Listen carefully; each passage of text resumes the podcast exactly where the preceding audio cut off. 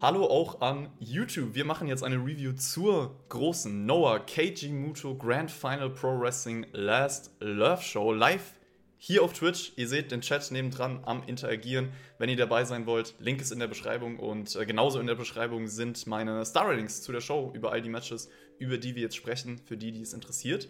Lasst gerne ein Like da, immer sehr, sehr wichtig. Kommentar auch gerne abgeben, gut für den Algorithmus. Und ansonsten würde ich sagen, let's go, oder? Sprechen wir über die Show. Und ich muss wirklich im Vorfeld erwähnen, das war ja eine Show, die im Tokyo Dome stattgefunden hat, also die groß, größtmögliche Bühne in Japan. Und ich finde, das hat sich auch so angefühlt wie eine der größten Shows des Wrestling-Jahres für mich persönlich. Also ihr könnt ja gerne im Chat mal schreiben, ob euch das ähnlich ging, also wie euer Hype-Level so vorher war. Aber ich finde, äh, durch diesen ganzen, dass so viele Promotions auch da waren und so, Tokyo Dome, Natürlich letztes Match von KG Muto, eine Legende, plus ein, zwei andere Matches auf der Card. War schon sehr, sehr gut gemacht und äh, das Feeling war bei mir da, die Atmosphäre habe ich gespürt. Und ähm, ich glaube auch, dass gefühlt jeder Wrestler, also was ich so mitbekommen habe, äh, in Japan auch in dieser Halle war. Also jegliche Insta-Story oder Twitter-Post, jeder oder jede war auch da.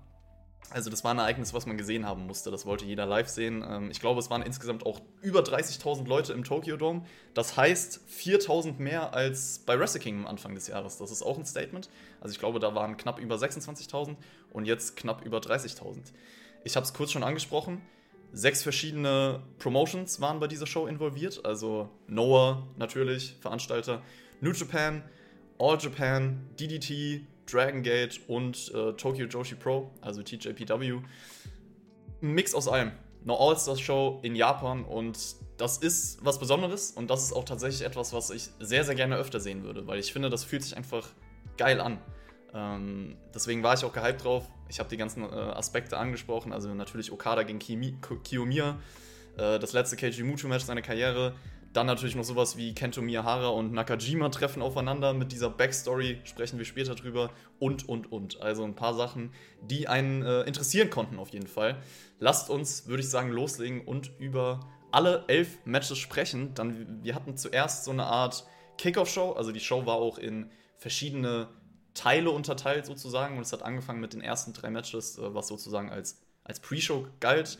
Und ähm, bevor man aber in die Matches reinstartet, muss man bei Pro Wrestling Noah unbedingt über diese ganze Produktion sprechen. Also man startet in die Show und ich weiß nicht, wie es euch ging, aber ich sehe diese riesen Stage und ich fühle mich direkt, es fühlt sich direkt relevant an. Es fühlt sich direkt so an, als würde ich heute was Großes erleben. Und ich liebe die Produktion von Noah, muss ich sagen. Ähm, vor allem für die Möglichkeiten, die sie haben oder für die Größe, die sie haben, finde ich das echt immer beeindruckend. Also die Stage wieder absolut fett Sieht mega geil aus, die Lichteffekte, die sie einbauen, Video-Packages, die Entrances, die fühlen sich wirklich, ja, einfach sehr, sehr gut für die Wrestler an. Und ich finde, in Sachen Produktion, wenn ich das jetzt zum Beispiel auch mit größeren Mainstream-Ligen vergleiche, beziehungsweise mit einer Mainstream-Liga, und das ist AEW, kann sich AEW wirklich eine Scheibe von abschneiden von Noah. Also Real Talk. Noah hat eine geilere Produktion, finde ich, was das angeht, worüber ich jetzt gesprochen habe, als äh, All Elite Wrestling. Und das sagt schon was aus. Also das, das Statement muss ich auf jeden Fall hier droppen. Wir hatten dann das erste Match der Show. Und das war Yasutaka Yano und Yoshiki Inamura gegen Masaki Tamiya und Daiki Inaba. Also die, die frischen GHC Heavyweight Tag Team Champions Inaba und Kitamiya. Die haben ja vor kurzem äh, Kojima und Sugiura besiegt und so die Titel gewonnen. Ist natürlich wichtig bei so einer Show, wo auch viele andere Promotions auftreten, dass man auch die eigenen Leute showcased. Und das hat man hier getan. Ich finde auch, Inamura ist tatsächlich jemand, der ja eigentlich in die Main-Event-Szene bei Pro Wrestling Noah gehört. Also für mich sehr, sehr unterbewertet in dieser Company. Auch hier wieder nur so das erste Pre-Show-Match bekommen und man hat ihn in diesem Match auch fast gar nicht gesehen. Also der Fokus lag auf jeden Fall mehr auf, auf Jano, der auch eine ziemlich gute Performance hatte, also hat ein bisschen Energie reingebracht. Ich sehe auch Potenzial bei ihm. Das Match war kurz, also gegen sieben Minuten. Relativ eindeutiger Sieg für, für die Tag Team Champions dann und das war auch schon das Ding. Also war jetzt nichts Besonderes, war nicht erwähnenswert. Machen wir deswegen weiter, würde ich sagen. Und zwar mit einem Match, was mir dann mehr zugesagt hat. TJPW Showcase Match. Yuka Sakazaki, Mio Yamashita, Shoko Nakajima, Rika Tatsumi gegen Maki Ito, Mio Watanabe, Mizuki und Yuki Arai. Und natürlich muss ich hier direkt sagen, ich freue mich sehr für alle Frauen, dass sie hier im Tokyo Dome worken dürfen. Also, das ist eine sehr, sehr große Stage ähm, für die. Und man hat hier auch wirklich Wrestlerinnen rausgeschickt. Das ist so pretty much das Beste, was das äh, TJPW Roster zu liefern hat. Also da hat man sich auf jeden Fall nicht lumpen lassen. Äh, generell muss man ja auch sagen, wer nicht so in TJPW drin ist, äh, hier sind auch zwei Championship-Matches so ein bisschen automatisch mit aufgebaut worden. Also Sakazaki gegen Mizuki, Princess of Princess Title, wird bei Grand Princess, also einer sehr, sehr großen Show von TJPW stattfinden am 18. März. Genauso Mio Watanabe gegen Rika Tatsumi um den International Princess Title bei selbiger Show. Das heißt, ähm, automatisch so ein Aufbau für diese Matches. Ein bisschen traurig, Maki Ito hat nicht ihre typische Entrance bekommen. Aber dafür gab es äh, im Tokyo Dome. Auch sehr, sehr geil, das zu hören. Und äh, dafür hat Maki Ito auf jeden Fall dann im Match so ein bisschen ihre, ihre Trademark-Momente gehabt. Also zum Beispiel sich auch das Mic genommen und äh, ja, ihren crazy Character präsentieren können. Mio Watanabe auf jeden Fall auch ihre Kraft gezeigt, zum Beispiel mit diesem Giant Swing und was für einer das war. Und auch ein Double Body Slam, das war ein cooler Moment generell, das war halt so ein Match, wo jede Frau auf jeden Fall ihre Momente bekommen hat. Jeder durfte mal im Match sein, scheinen, seine Sachen präsentieren. Und äh, dann gab es auch diese, ich habe es angesprochen, es gibt das Titelmatch, die Sequenz zwischen Sakazaki und Mizuki. Und äh, vor dem Titelmatch ist das natürlich direkt so, okay, du weißt, jetzt ist es mehr als hier ein Showcase-Match. Das hat man auch in Sakazakis Mimik gemerkt, finde ich persönlich. Also sie hat das schon gezeigt, okay, jetzt geht es hier wirklich um was. Ich will ihr beweisen, wer Champion ist. Es gab auch intensive Vorarm-Stunts zwischen den beiden, also es wurde so ein bisschen, bisschen mehr äh, Energie kam rein, ein bisschen mehr Feuer kam rein und, und dann gab es diesen einen Move von Mizuki, den ich immer wieder beeindruckend finde, wo ich mich immer wieder frage, wie funktioniert das? Und zwar Wireling Candy wird er genannt, dieser, wie kann man es nennen? Wenn sie so eine Art Crossbody auf den Gegner zeigt und sich in der Luft mit einer Schraube dreht. Ich habe keine Ahnung, ich finde das, find das immer wieder beeindruckend, also das ist auf jeden Fall ein cooler Move. Ähm, dann hat Ito natürlich auch ihren Mittelfinger gezeigt. Also die Frau traut sich alles. Und am Ende so ein bisschen Chaos. Auch der, der Skull-Kick von Yamashita ging durch. Für mich, ich glaube, ich habe das schon mal gesagt in einem der letzten Streams, einer der, wenn nicht der beste Finisher im Wrestling, wenn er richtig umgesetzt ist. Ähm, ich finde, der sieht einfach mega legit aus und ich feiere diesen Move. Ähm, generell Yamashita finde ich persönlich bin ein Riesenfan von ihr. Sie hätte gerne auch noch, noch mehr in diesem Match drin sein können. Am Ende gab es von Sakazaki den Magical 450 Splash und die große Championess natürlich äh, beendet dieses Match, also passend. Und ja, ich fand, es war unterhaltsam. Also war ein unterhaltsames Match, war actionreich, alle haben gezeigt, was sie drauf haben. Und äh, vielleicht ist es auch so, dass Leute, die nur diese Show geschaut haben, ein bisschen mehr Bock auf TJPW dadurch bekommen haben. Also vielleicht diese Company nicht kennen und vielleicht haben, sie, haben die Damen das hiermit geschafft. Also das wäre natürlich cool. Dasselbe Ziel gilt dann natürlich auch für die, die späteren Showcase-Matches bei der Show. Also DDT, Dragon Gate, All Japan und so weiter. Ähm, aber schreibt das gerne mal rein. Also seid ihr, vielleicht ist hier irgendjemand im Chat dabei, der sagt, er, keine Ahnung, schaut bei japanischen Wrestling nur New Japan, gibt es ja häufig, hat vielleicht diese Show geschaut und ähm, so ein bisschen TJPW jetzt erfahren oder auch die anderen Companies und würde jetzt sagen, yo, gucke ich mich da mal um. Vielleicht hat es ja funktioniert. Wir können hier mal reinfragen, falls das so ist, aber ich finde, es war auf jeden Fall ein unterhaltsames, gutes Showcase-Match für so ein Kickoff-Match vor allem. Ähm, generell will ich dann auch noch erwähnen, für mich persönlich, wenn, wenn man viel TJPW schaut, ist man natürlich automatisch verbunden mit diesen Frauen. Und da geht einem dann irgendwie das Herz auf, wenn man so Leute auf so einer Bühne sehen darf, weil man halt weiß, wie viel das bedeutet. Und das ist einfach ein schöner Moment gewesen. Ja, das hatte ich öfter bei dieser Show. Schöne Momente, ist eigentlich ein gutes Thema für diese Show, was sich so ein bisschen weiterzieht. Wir kommen noch zum letzten äh, Pre-Show-Match und das war Satoshi Kojima, Takashi Sugiura und Timothy Thatcher gegen Jake Lee, Jack Morris und Anthony Green, also die Good-Looking Guys. War ein Nothing-Match, finde ich persönlich. Also es ist relativ wenig passiert.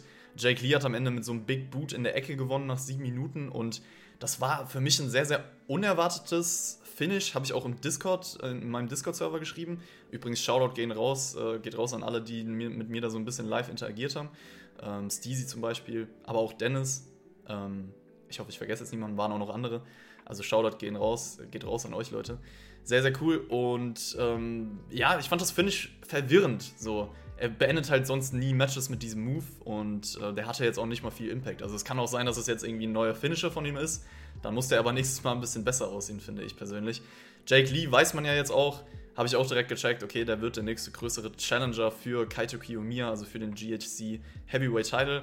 Das wird am 19.03. bei Great Voyage in Yokohama stattfinden, dieses Match. Ja, Jake Lee ist so ein bisschen Ups and Downs bei mir. Also bin jetzt nicht der größte Jake Lee-Fan, sagen wir es so. Aber ich glaube tatsächlich, dass er den Titel gewinnt. Also, wenn ich jetzt tippen müsste, sage ich, Jake Lee wird derjenige sein, der tatsächlich Kaito Kiyomiya, auch aufgrund, was heute noch bei der Show passiert ist, äh, dass er gewinnen wird. Und äh, Jay Lee für den 20.05. Ich muss mal in meinen ganz vollen Terminkalender gucken, aber wahrscheinlich nicht. Gehe ich mal von aus. Kommt drauf an, was du mich jetzt fragst. Äh, ja, das war die Pre-Show.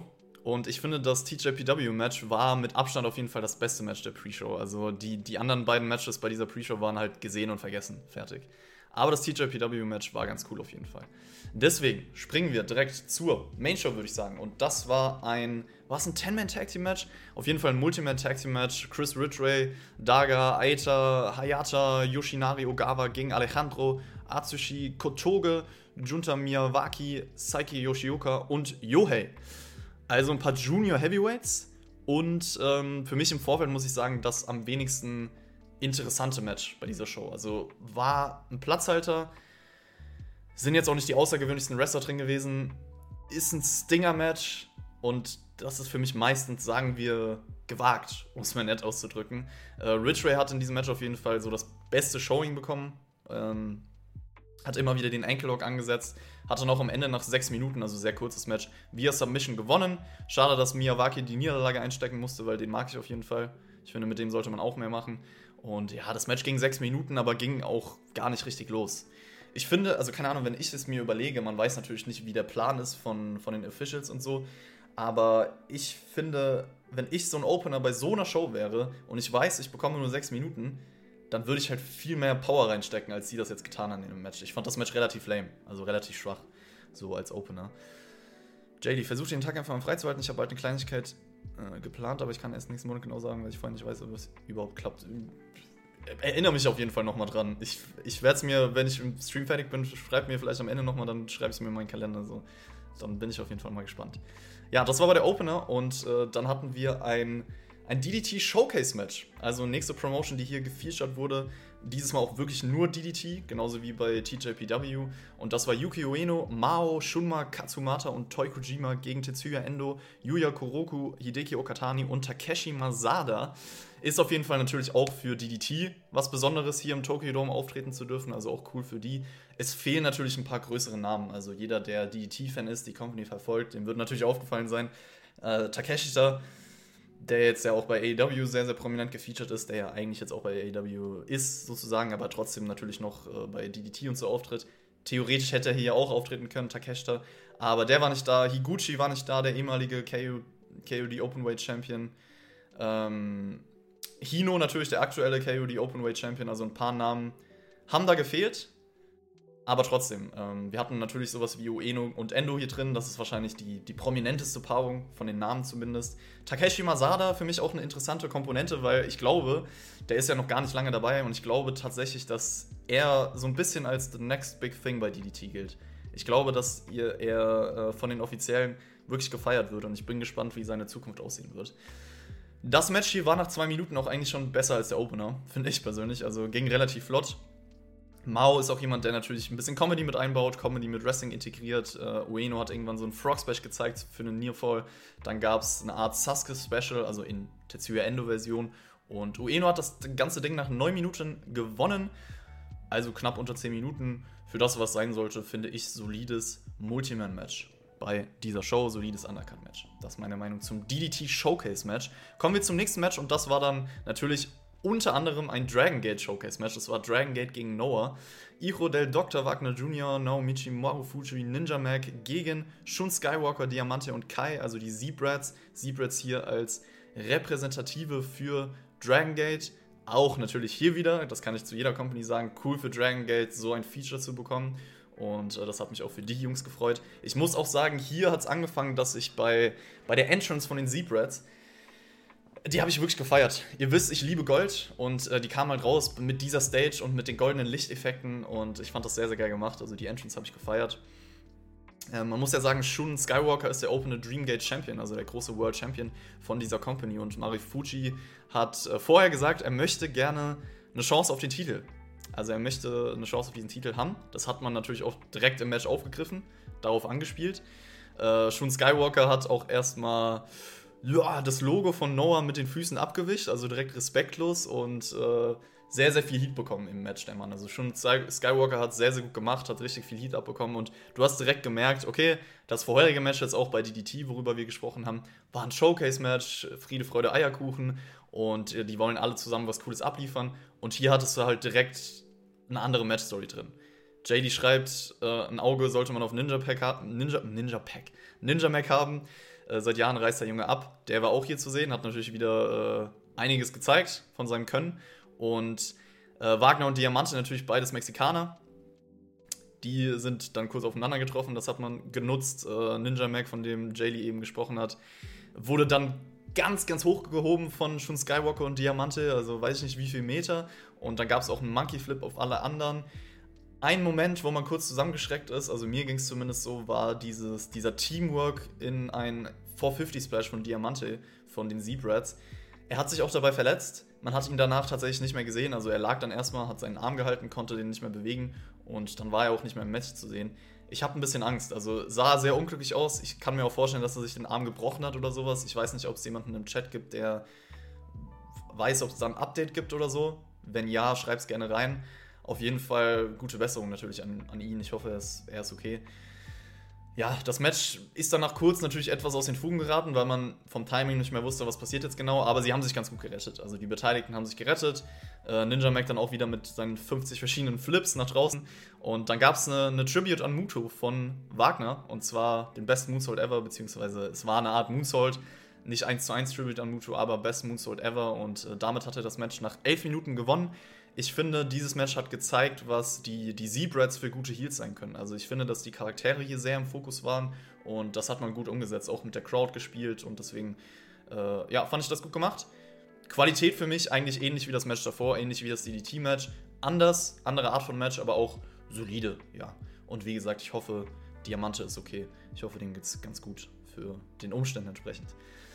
So, bis dahin war jetzt noch kein Match dabei, wo ich sage, okay, das, das war wirklich sehenswert. Ich finde, das nächste Match war dann sehenswert. Und das war das All Japan gegen Noah Multiman Tag Team Match. Kento Miyahara, Yuma Aoyagi und Suwama gegen Keno, Katsuhiko Nakajima und Manabu Soya, also ein Teil von Kongo. Das Match war auch definitiv mehr als nur All Japan gegen Noah. Ich muss ganz kurz auf jeden Fall auf die, auf die Backstory eingehen, für jeden, der das vielleicht nicht mitbekommen hat. Die persönliche Geschichte vor allem zwischen Kento Miyahara und Katsuhiko Nakajima, die sehr, sehr interessant war und zwar äh, Kensuke Sasaki, ehemaliger japanischer Wrestler. Der ähm, wurde, glaube ich, im Jahr 2005, wenn ich mich nicht irre, Freelancer und hat dann seine eigene Liga gegründet. Also Kensuke Office, dann irgendwann hieß sie Diamond Ring. Ähm, die wurde gegründet und Miyahara Nakajima waren unter anderem Schüler von ihm. Nakajima, der dann auch eine Training School hatte mit äh, Sasaki und äh, Wrestler trainiert hat. Miyahara dann unter anderem auch unter Nakajima trainiert. Also das heißt, Miyahara ein ehemaliger Schüler von ihm. Und aus dieser Zeit, deswegen kommt auch das schlechte Image von, von äh, Nakajima, aus dieser Zeit hat man halt sehr, sehr viele negative Dinge über Nakajima gehört. Also wie Nakajima mit seinen Schülern umgegangen ist, wie er die Leute behandelt hat und auch Miyahara halt keine gute Worte für ihn gefunden. Ähm, und jetzt hast du halt dieses Match mit dieser Backstory, da ist natürlich Feuer drin, so Nakajima und äh, Miyahara, persönliche, persönliche Differenzen, sagen wir es so. Plus Nakajima auch jemand, der leider dafür bekannt ist, dass er schon ein paar Mal einen Gegner wirklich ausgenockt hat. Also Wrestling beiseite, sondern wirklich straight up Leute ausgenockt hat, die dann nicht mehr weitermachen konnten. Was natürlich nicht klar geht so. Und deswegen war ich hier auf der einen Seite gespannt, aber es konnte natürlich Böses passieren. So. Ich war gespannt, was passiert, wenn die beiden im Ring aufeinandertreffen. Äh, es wäre auch schön gewesen, mit der Backstory Sasaki halt irgendwie Ringside zu haben, wenn das möglich gewesen wäre. Und äh, hier wird schon im Chat geschrieben, JD fand das Match gar nicht so gut tatsächlich, hat sich mehr erwartet und Elias stimmt zu. Okay, okay. Ähm, das ist eine Meinung auf jeden Fall. Ich habe eigentlich nur Positives bisher über das Match gehört, aber ja, ähm, erstmal vielleicht zu Entrances. Und hier natürlich auch wieder Kento Miyahara, das muss ich rausheben. Ich, seine Entrance hat sich groß angefühlt. Äh, Best of the Best ist da sein Spitzname. Und ich muss auch sagen, er ist für mich aktuell die Nummer 1 auf meiner Wrestler des Jahresliste. Also für mich ist er der beste Wrestler des Jahres 2023 bisher. Äh, ihr könnt auch gerne mal im Chat schreiben, das würde mich interessieren, wer für euch bisher, ist ja jetzt noch nicht so lang, so fast zwei Monate, aber trotzdem bisher der Wrestler des Jahres ist. Für mich ist es Kento. Ähm, und du hattest dann auch direkt die Spannung zwischen Nakajima und Kento in diesem Match. Also ich fand so geil, diese Details, wie Nakajima gelächelt hat, äh, als sie sich gegenüberstanden und dieses einfach dieses Grinsen. So, du wusstest ganz genau, was er in dem Moment denkt. Äh, da war auch direkt eine andere Atmosphäre in der Luft als bei jedem anderen Match bei dieser Show. Also davor zumindest. Du hast es direkt gespürt bei der Crowd. Dann haben sich Kento und Nakajima auch draußen gebrawlt. Ähm, Yuma Aoyagi dann mit einer kleinen Tribute für, für Muto, mit dem Dragons Crew und der Muto-Pose. Äh, Nakajima dann auch mit einer Tribute, mit diesem Bulldog, also ein paar Moves von ihm. Äh, dann gab es irgendwann den Vorarm von Nakajima gegen Kento, der auf jeden Fall sehr, sehr gesessen hat. Der war stiff. Also jede Kleinigkeit zwischen den beiden fand ich einfach aufregend durch die ganze Sache im Vorfeld. Und ich muss auch sagen, 100% nach diesem Match, hätte ich auch vorher schon gesagt, aber nach diesem Match nochmal mehr. Ich brauche dieses Singles-Match. Bitte, bitte, gib, bitte, bitte, bitte. Ich kann gar nicht mehr reden. Bitte gib mir Nakajima gegen Miyahara. Ich glaube, das wird auch passieren, aber ich brauche es auch auf jeden Fall. Sonst haben wir ein Problem. Ähm, generell, auch die anderen. Wurde sehr, sehr intensiv geworkt. So, es stand hinter jeder Aktion viel dahinter. Äh, Suwama hat sich auch, glaube ich, gesagt in dem Match, boah, zero fucks given. Also der Typ war, war auch wild unterwegs. Ähm, auch coole Phasen zwischen Manamu Soya und Suwama. Bei denen denke ich mir auch, Singles-Match, yes please, gerne. Genauso Keno und Yuma Aoyagi. Auch gerne ein Singles-Match. Die hatten nämlich auch eine sehr gute Phase, finde ich, die letzten Minuten. Also auch ein paar Nearfalls geworkt. Und ähm, dann war es so, dass Keno nach 15 Minuten via PFS gewonnen hat. Professional Footstump, sein Finisher. Ich fand, es war ein richtig gutes Match. Also ist halt jetzt die Frage, was man sich erwartet hat, weil JD und Elias oder JD geschrieben hat, äh, dass er mehr erwartet hat. Es, es war natürlich jetzt nicht irgendwie so, als ob wir hier ein Singles-Match zwischen zwei weiß ich nicht, zwischen Nakajima und äh, Kento gesehen haben und die sind hier all out, weiß ich nicht, episches äh, Wrestling-Match gegangen. Als war eher so ein, so ein wilder Brawl und so ein Aufbaumatch vielleicht für die Singles-Matches. Aber dafür fand ich es einfach richtig gemacht und fand es richtig gut. Sehr intensiv, viel Feuer drin, viel mehr Intensität als in den Matches davor. Mir hat es einfach sehr Spaß gemacht, muss ich sagen. Und die Crowd war auch absolut, absolut hot in diesem Match. Ähm, und es hat auf jeden Fall funktioniert, dass ich, ich habe es ja angesprochen, alle Singles-Matches irgendwie äh, zwischen diesen Leuten sehen will. Auch dann dieser Staredown Nakajima und Kento, also da kommt auf jeden Fall noch was. Kento hat dann auch Kitamiya am Pult gemuckt. Das dann bitte auch noch hinterher. Gerne. Und äh, es gibt ja, ich weiß nicht, ob ihr das mitbekommen habt, äh, All Japan veranstaltet ja immer so ein Turnier, das nennt sich Champion Carnival. Und äh, dieses Mal ist es so, dass alle Teilnehmer angekündigt wurden, bis auf zwei. Zweimal gibt es nämlich ein Ex, wo man noch nicht weiß, äh, wer wird da antreten. Und natürlich kann ich mir jetzt sehr, sehr gut vorstellen, dass zum Beispiel Nakajima und Kitamiya in diesem Turnier antreten werden. Und äh, Kento hat auf jeden Fall Kitamiya schon für den 27.02. zur All Japan Show eingeladen. Keno und Soya haben auf jeden Fall Yuma und Nomura zu einem Tag Team Title Match herausgefordert bei All Japan. Also man weiß offiziell, es geht weiter zwischen All Japan und Noah. Das war auf jeden Fall erst der Anfang und ich glaube, da wird noch Größeres und noch Besseres auf uns zukommen. Für jeden, der das Match jetzt vielleicht ein bisschen enttäuschend fand. Aber ja, ich fand, es war das erste richtig gute Match bei dieser Show. Und ähm, das nächste Match, will ich jetzt einfach mal sagen, es war eigentlich kein richtiges Match, war Gedo und Taichi Ishimori gegen Nozawa Rongai und Masada. Wrestlerisch natürlich vorher das schwächste Match der Show. Also das wussten, glaube ich, auch die Beteiligten. Deswegen ging das auch keine fünf Minuten. Deswegen war das eher ein Angle als ein Match selbst. Zum Glück, finde ich persönlich, weil ich finde, so hat man alles richtig gemacht. Ich hätte sowieso kein wirkliches Match daraus ge ge gemacht, auf jeden Fall. Es war ja Headbooker von New Japan Gedo gegen einen ehemaligen Headbooker von, von Noah Nozawa. Nozawa hat auch auf der Pressekonferenz gesagt, es ist sein letztes Match als aktiver Wrestler. Also nicht nur Mutual Retirement bei der Show. Ähm, es ging hier eigentlich in diesem Angle bzw. Match nur um die emotionale Schlussszene. Also es hatte so ein bisschen HBK, Ric Flair, WrestleMania 24 Vibes, natürlich nicht von der, von der Größe, aber von der Art und Weise, wie man es versucht hat zu machen. Mit Ishimori, der halt Nosawas Karriere nicht beenden will, der angefangen hat zu weinen und ähm, Nosawa hat halt drum gebettelt. Hat sich gar nicht mehr gewehrt. Hat es einfach alles über sich ergehen lassen. Mach, komm, beende meine Karriere. Und Ishimori hat das dann schweren Herzens getan. Nosawa bekommt seinen Abschiedsapplaus und ja, hat hier einfach nochmal einen kurzen Moment bekommen. War kurz, war völlig in Ordnung für das, was es war. Wie gesagt, kein richtiges Match. Und deswegen, warum nicht, nochmal so einen Moment einbauen. Auch wenn ich jetzt keine emotionalen Gefühle für na gut, emotionale Gefühle sowieso nicht, aber äh, Emotionen mit Nosawa verbinde, sagen wir es so. Deswegen hat mich das jetzt nicht so unbedingt krass berührt. Aber für jeden, der das tut, ist das doch schön gewesen bei dieser Show. Dann hatten wir noch als äh, drittletztes Match bei dieser Show ein Big Singles Match zwischen den beiden Junior Heavyweight Champions der jeweiligen Companies, also IWGP Junior Heavyweight Champion Hiromu Takahashi gegen GHC Junior Heavyweight Champion Amakusa. Und ähm, die haben sogar 2013 zusammengelebt. Also Amakusa, damals noch Kenbai, hat Hiromu aus einer schlechten Phase hinausgeholfen, hat Hiromu selbst gesagt. Ähm, die haben wirklich mal zusammengelebt, also da ist auch viel Background hat eine gewisse Bedeutung für Hiromu Takahashi vor allem und Amakusa hat direkt seine Crazy Dives gezeigt, hat dann auch einen Nearfall nach dem 450 Splash bekommen. Relativ schnell auch generell Big Moves in diesem Match eingebaut worden. Also mir war dann auch direkt klar, okay, das wird nicht so lange gehen. Das Ding ging elf Minuten und war eigentlich ein Sprint. Also hatte durchgehend eine. Es hat nicht hier angefangen und hat sich dann nach oben entwickelt, wie viele Matches, sondern es hat so hier angefangen und ist dann vielleicht immer so ein bisschen nach da gegangen. Also hat auf jeden Fall fast die ganze Zeit ein, eine hohe Geschwindigkeit gehalten. Und ähm, dann war es irgendwann so, dass Hiromu die, die Kenbai-Maske von früher dabei hatte, die ihm Amakusa gegeben hatte. Dann ging die erste Timebomb durch, auch seitlich auf den Kopf zu einem Nearfall. Und die zweite Timebomb, die reicht dann auch schon zum Sieg. Das hätte für mich auch gerne noch länger gehen können. Also ich fand, das war, das hat mir gefallen. Das war ein gutes Wrestling-Match. Ich fand das Storytelling mit der Maske auch ganz gut umgesetzt. Amakusa, der ja, vielleicht kann man, man kann es ein bisschen so reininterpretieren. Ich meine, Wrestling kann man ja auch gerne mal ein paar Sachen interpretieren. Ich habe das ein bisschen so reininterpretiert, dass er, dass die Maske ihm so ein bisschen zum Verhängnis wurde, sein altes Ich, weil er hat sich ja schon damit beschäftigt. Er hat die dann auch selber mal genommen und so und vielleicht diese Ablenkung, äh, dadurch hat er es nicht geschafft, Hiromo zu besiegen und äh, das war vom Storytelling ganz gut ausgenutzt. Auch gutes Wrestling, wie gesagt, hier drin. Gutes Match für diese elf Minuten, würde ich sagen. So, Co-Main Event, Freunde der Common Event. Kazuchika Okada gegen Kaito Kiyomiya. Und das war natürlich das Match. Im Vorfeld hat, glaube ich, so die meisten haben darüber gesprochen. Nicht mal über das Retirement-Match von Keiji Muto, weil man sich einfach von diesem Match hier ganz viel erwartet hat.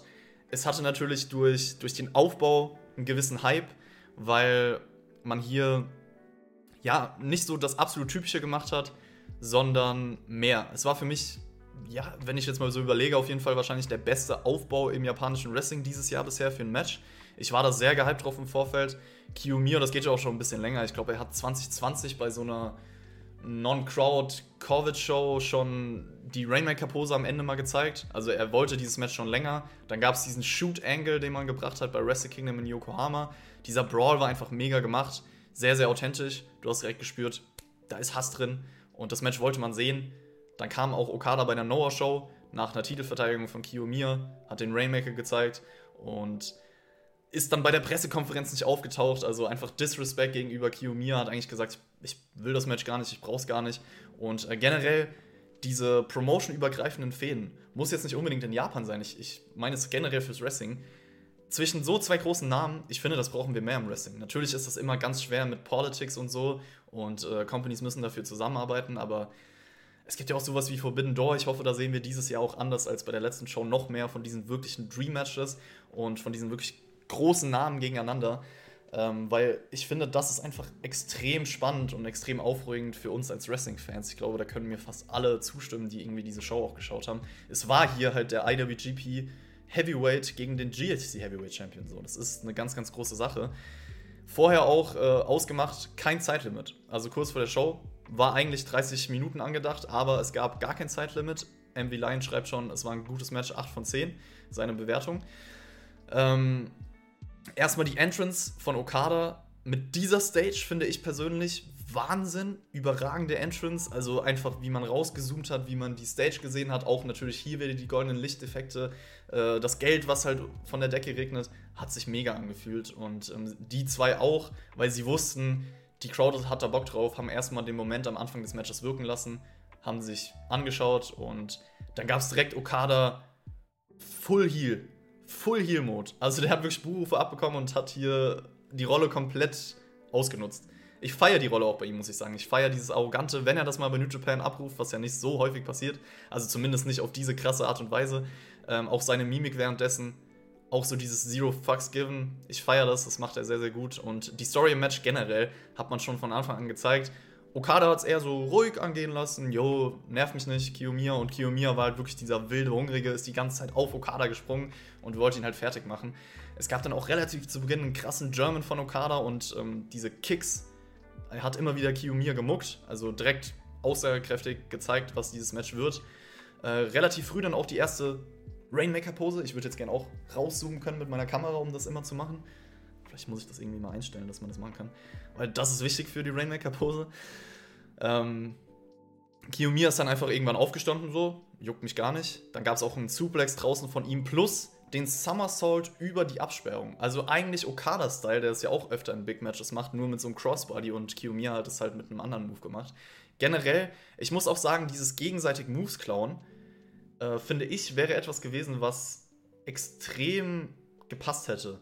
Also ich finde, da hätte man noch mehr mitspielen können. Also wirklich, dass man die Big Moves einander geklaut hätte. Klar, das gab es hier und da, aber ich finde, das hätte man hier noch mehr einbauen können, weil das hätte absolut gepasst. Vor allem Okada. Und ähm, die Crowd auch hier zu dem Match natürlich beigetragen. Absolut wild irgendwann, vor allen Dingen in den letzten Minuten. Der, dieser Spinning Lariat von Okada auf jeden Fall noch stiffer als sonst. Es gab dann den Rainmaker-Konter von Kiyomiya. Okadas Arm wird attackiert.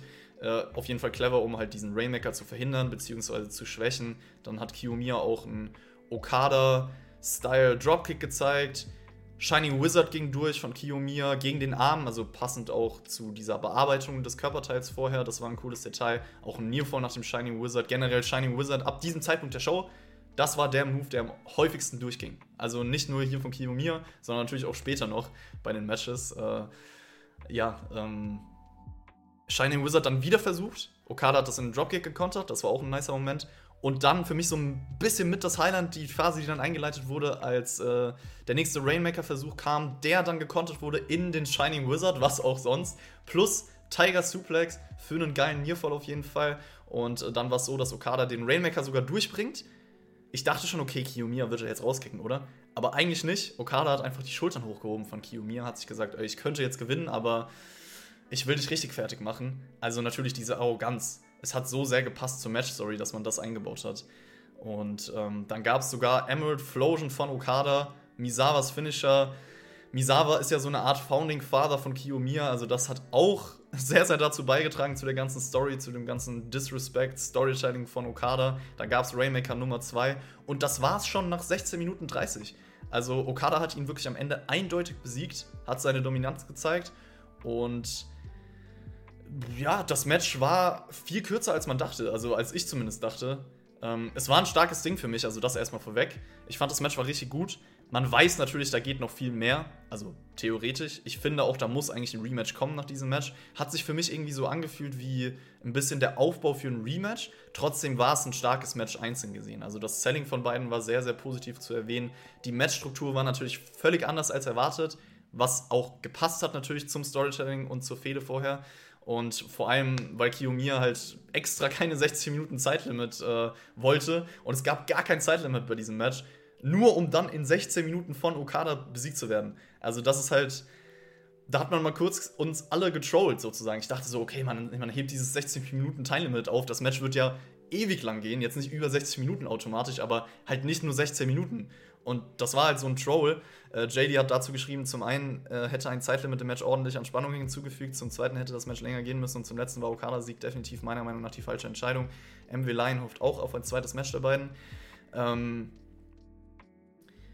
ja, also wie gesagt, es hat, es hat mich halt komplett überrascht. Ich finde, das Finish hat dann dementsprechend auch zur Story gepasst. Okada, der sich halt komplett überlegen gefühlt hat. Kiyomiya mal kurz in die Schranken gewesen.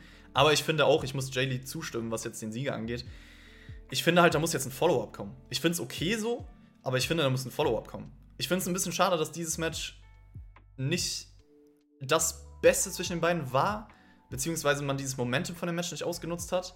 Und ähm, trotzdem kann ich verstehen, wenn das irgendwie nochmal auf einer größeren Bühne oder was heißt größeren Bühne, auf einer großen Bühne kommt, dass man dieses Match hier halt nochmal so für, für Aufbau und so genommen hat und es halt trotzdem stark war so.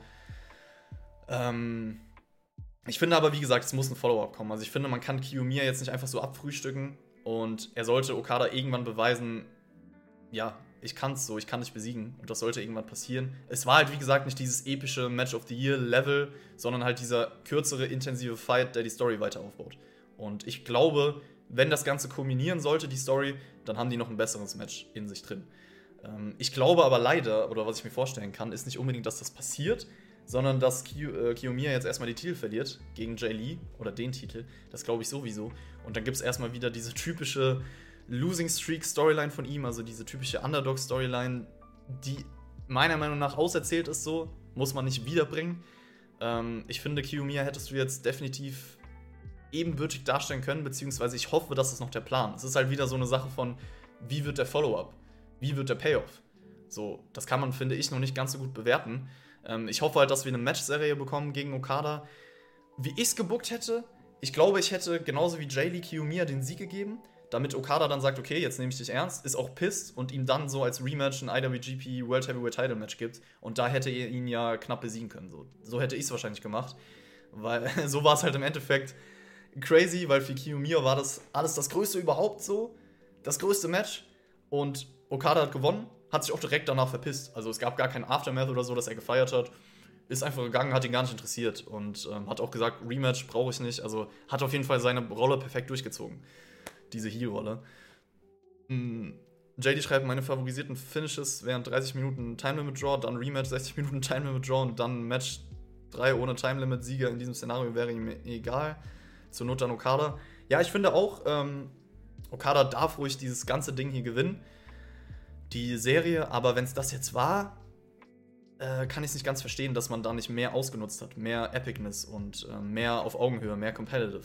Aber vielleicht kommt das noch, wie gesagt. Wir sind einfach mal gespannt, wie es weitergeht. Ich finde trotzdem, dass das ein für sich einzeln gesehen äh, starkes Wrestling-Match war. Ja, das war der Co-Main-Event und kommen wir, würde ich sagen, zum, ich wollte fast sagen Main Event. Es war gar nicht der Co-Main Event. Warum unterbreche ich mich denn nicht, Leute? Es war der geplante Co-Main Event, aber da kam ganz am Ende bei dieser Show noch ein Match. Wir hatten jetzt den Co-Main Event sozusagen, der eigentlich der Main Event war. Und zwar das erste Keiji Muto Retirement Match bei dieser Show. Keiji Muto gegen Tetsuya Naito.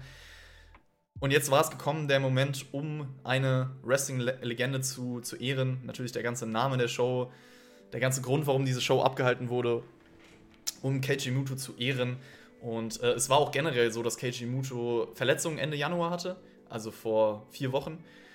Der konnte nicht mal laufen vor ein paar Wochen und äh, das Ganze wurde ihm gesagt, dauert eigentlich auch sechs Wochen, bis er sich wieder richtig bewegen kann. Jetzt hat er halt nach vier Wochen dieses Match. Äh, die zwei hatten natürlich auch schon ein Match bei Wrestle Kingdom 2012. Damals aber noch Muto gegen den alten Naito, also gegen seinen alten Charakter, Stardust Genius Naito.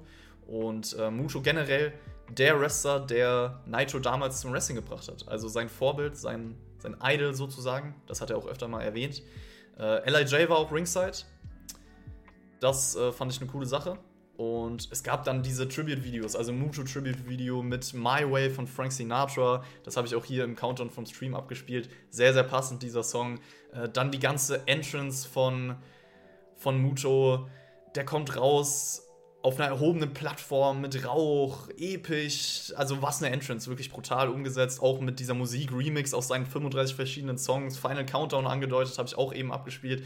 Die Entrance war einfach mit der ganzen Produktion, mit der Stage. Ihr seht es auch, wenn ihr auf YouTube schaut. Ich habe ein Thumbnail, ähm, so einen Ausschnitt von dieser, von dieser Entrance, wo er auf der Erhöhung steht und da steht halt Last Love. Äh, fand ich einfach super umgesetzt. Vom Visual sah das sehr, sehr schön aus. Und äh, die Crowd war auch unfassbar in diesem Match. Das habe ich jetzt zu den anderen Matches auch schon gesagt, die irgendwie was bedeutet haben. Aber dieses Match nochmal Next Level. Also unfassbar investiert, Atmosphäre super. Allein Elbow Drop, normaler Elbow Drop von Keiji Muto relativ zu Beginn. Mega laute Reaktion. Mega laute Reaktion. Und Karim Matui, äh, ja, Wrestle Universe. Ähm, da, also da musste man den Pay-Per-View extra kaufen. Aber ähm, normalerweise Wrestle Universe, für jeden, der es nicht weiß, das ist sozusagen das, der Streaming-Dienst von Noah. Da ist, kann man auch DDT schauen, TJPW schauen, Gun Pro schauen, also ein paar andere Companies. Und ähm, dieser Pay-Per-View hat jetzt extra gekostet, aber normalerweise kannst du, kannst du alle Shows da schauen. Ja, ich weiß auch nicht, ob es bei diesem Pay-Per-View so ist, Karim Madoui, falls du jetzt zum Beispiel die Show noch nicht gesehen hast, ähm, ob bei Wrestle Universe die, die Show im Nachhinein kostenlos nochmal kommt. Also wie gesagt, eigentlich musste man die kaufen extra, weil es halt so eine besondere Special-Show war. Aber falls die nochmal kommen sollte, kostenlos irgendwann, kann ich dich gerne informieren, falls du Wrestle Universe hast oder du kannst ja selber nachschauen. Äh, ich bin mir halt nicht sicher.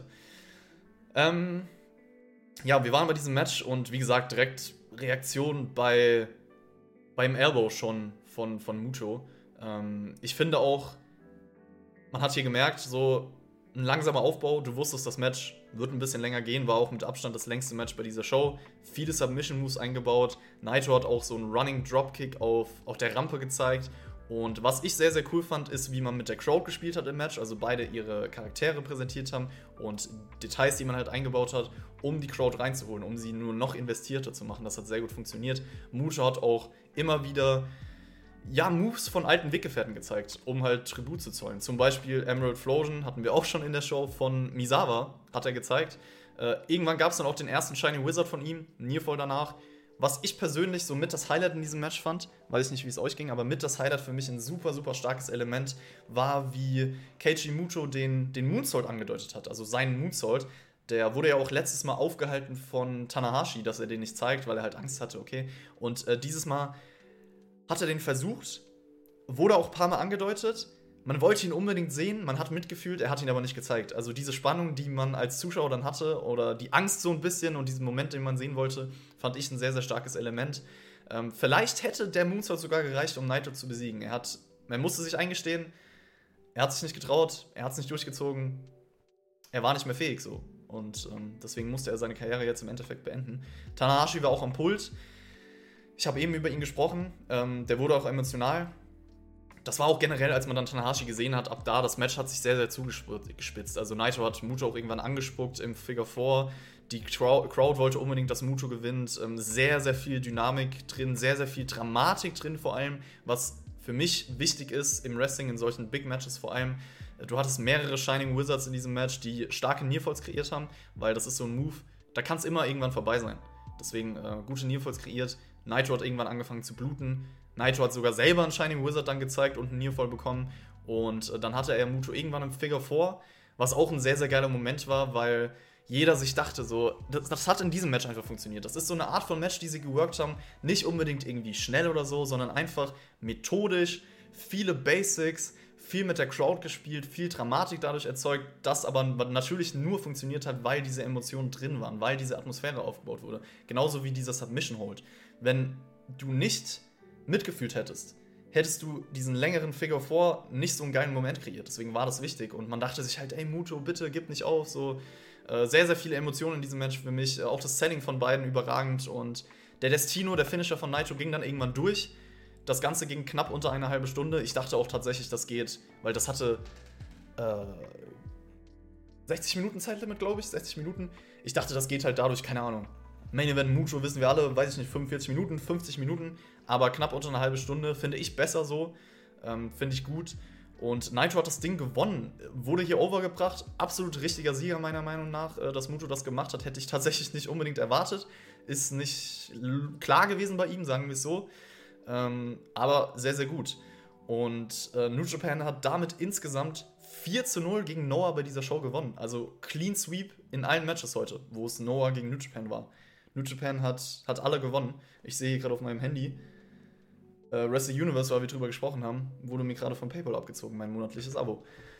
Ich glaube übrigens 7 Euro oder so. Ähm, Kari Matui dazu, ja, das mit dem Extra-Kaufen habe ich auch gelesen. Dachte eigentlich, dass da immer alle Shows exklusive sind. Ähm, inklusive meinst du? War das mit dem extra pay nur heute so oder gab es das schon öfter? Ähm, ich überlege gerade, das gibt das gibt's mal. Ich hoffe, das wird jetzt nicht noch häufiger, aber eigentlich ist das sehr, sehr selten. Also, wie gesagt, ich, das war jetzt eine der Ausnahmen. Und ja, natürlich ein bisschen schade, dass man hier als Abo, also ich ja auch, nochmal extra zahlen muss. Aber ähm, ich, also das ist jetzt nicht die Selbstverständlichkeit, dass jede größere Show nochmal extra kostet, normalerweise. Bei TJPW schreibt MW Lion rein, gab es das schon, okay. Ja, zum Beispiel, also ich habe es auch mitbekommen, aber ist jetzt nicht die Selbstverständlichkeit. Ähm, ja. Wie gesagt, also New Japan 4 zu 0 gegen Noah, Pff, Respekt, hätte ich auch nicht gedacht. Und ähm, zum Match selbst wir haben jetzt über Sieger gesprochen, wir haben über alles davor gesprochen, über die Atmosphäre. Und ich glaube, ihr habt schon gemerkt, dass mir dieses Match sehr, sehr gut gefallen hat. Also ich war einfach sehr investiert und ich fand, das war ein klasse Match. Es war deutlich besser, als ich erwartet habe. Ähm, ich hätte einfach nicht gedacht, dass wir nochmal so eine Performance von jemandem bekommen, der vor ein paar Wochen nicht mal laufen konnte. Also Keiji Muto, dicke Props für diese Performance. Ähm, er hatte ja auch letztes Jahr gegen Kiyomiya bei einer Show bei Noah auch so ein ähnliches, war nicht komplett sein Retirement-Match, aber schon eins seiner letzten größeren Matches, was auch sehr gut funktioniert hat, wo ich mir auch schon gedacht habe, Respekt. Ähm, selbst das Match als Great Mucha gegen Nakamura jetzt Anfang des Jahres war gut, war unterhaltsam. Dieses Match war aber noch mal besser, finde ich, als beide Matches, über die ich jetzt gesprochen habe. Und ähm, das ist ein sehr, sehr gelungener Karriereabschluss gewesen. Also für so ein Retirement-Match, für seine ja, Verletzung, die er hat, für sein Alter, super Performance. Auch Nitro hatte eine mega Performance. Für mich war es sogar das Match of the Night. Das hätte ich nicht gedacht im Vorfeld, trotz Okada gegen Kiyomiya. Also ich fand das Match echt super. Sehr, sehr sehenswert. War für mich ein Vier-Sterne-Match, also absolut top. Und äh, ja, einfach ein klasse Wrestling-Match mit all dem verbunden, was ich jetzt gesagt habe. Ja, und ich dachte, das war der Main-Event. Vielleicht habe ich jetzt auch schon wieder äh, fälschlicherweise gesagt, klasse Main-Event oder so. Ich dachte, das war der Main-Event. Aber Pustekuchen, denn wir hatten dann äh, Muto, der eine Promo hält und sich bedankt und so weiter. Und dann aber nochmal Masahiro Chono in den Ring holt für sein zweites Retirement-Match, also Keiji Muto gegen Chono. Das Ding war auch kein wirkliches Match. Wir hatten noch Tiger Hattori als Referee, auch an die alte Zeit angelehnt. Ähm, die beiden hatten ja viele große Matches in den 90ern äh, bei New Japan und jetzt halt nochmal so ein letztes Match zwischen den beiden. Einfach ein Feel-Good-Moment. Chono hat einen Slap gezeigt, hat einen Shining Wizard gezeigt, hat einen STF gezeigt und hat Muto nach nicht mal zwei Minuten besiegt. Also Muto ihn auch nochmal overgebracht, den, den Youngster, der nächste GHD Heavyweight Champion. Äh, nee, natürlich nicht. Das war einfach, es war kein richtiges Match. Es war einfach ein herzerwärmender Moment für beide. Also mit dieser Vergangenheit, das wollte persönlich Muto nochmal unbedingt, das hat ihm viel bedeutet und deswegen war das einfach schön zu sehen. So hat, hat niemand gestört, glaube ich, war einfach irgendwie ja, emotional und genauso dann am Ende Muto steht, steht auf der Stage, kriegt nochmal ein riesen Feuerwerk, äh, sein letzter Moment als Wrestler, den er genießen kann und er war natürlich aktiv vor meiner aktiven Zeit als Fan, auch wenn ich natürlich dann ähm, irgendwie größere Sachen von ihm auch gesehen habe und so, aber es ist jetzt nicht so, als ob ich irgendwie aktiv Fan von ihm war, zu seiner Zeit logischerweise, aber wie gesagt, Wrestling-Legende und auch von mir Danke für alles, Keiji Muto. Du wirst dieses Video oder diesen Stream schaust du bestimmt gerade live, bist einer von den wenigen Zuschauern. Danke für diese Karriere und äh, für dieses klasse Retirement-Match. Auf jeden Fall. Ähm, ja, das war die Show. Das war Noah. Keiji Muto, Grand Final Show, Pro Wrestling Last Love, Holdout. Und ich mache hier kurz, wir sind zwar nicht so viele Leute, das ist mir auch klar bei, äh, bei Non-Mainstream Wrestling, wenn es da noch nicht New Japan ist. Aber äh, wir machen trotzdem eine Abstimmung für die paar Leute, die da sind, die sich vielleicht beteiligen wollen und die diese Show gesehen haben. Wenn es nur eine Person ist, ist mir egal. LIJ, wie geht's dir? Freut mich, dass du da bist. Ähm, wo haben wir es? Abstimmung verwalten. Neue Abstimmung. Wie fandet ihr die Show? Wir machen wieder in Punkten, Freunde.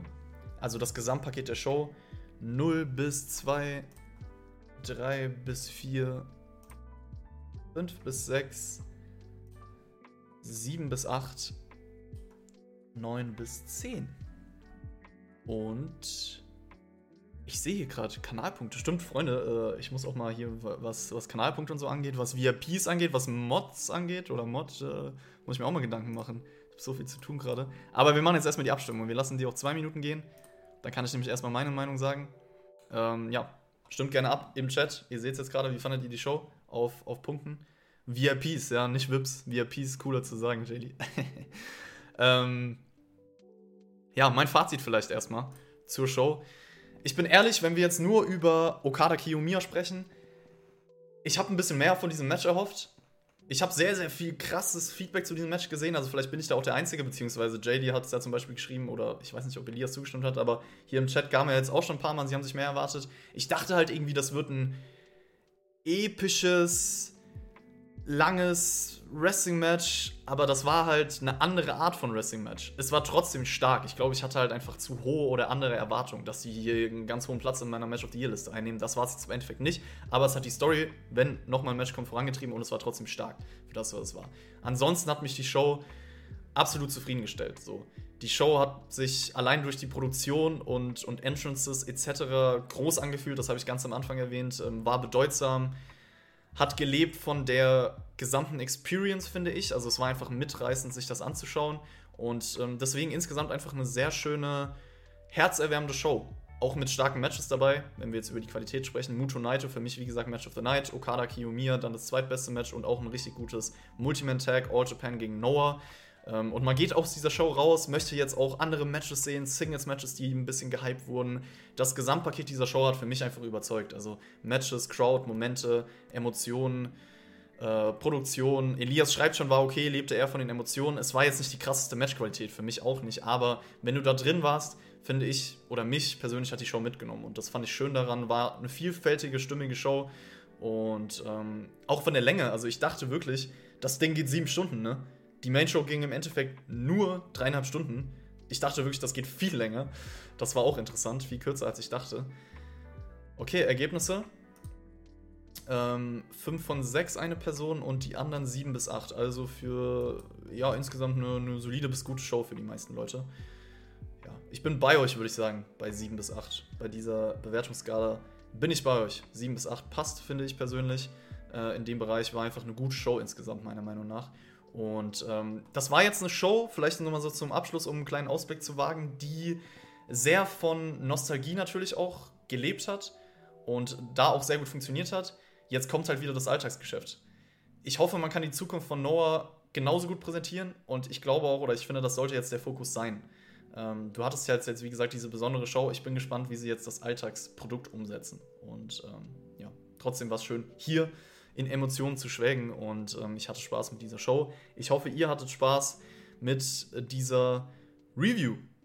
Ähm, das war es für YouTube auch. Äh, ich bedanke mich, dass ihr zugeschaut habt. Wir sehen uns beim nächsten Mal. Schaut gerne vielleicht auch auf Twitch vorbei und checkt die Links in der Beschreibung ab, checkt die Star Ratings ab. Bis zum nächsten Mal.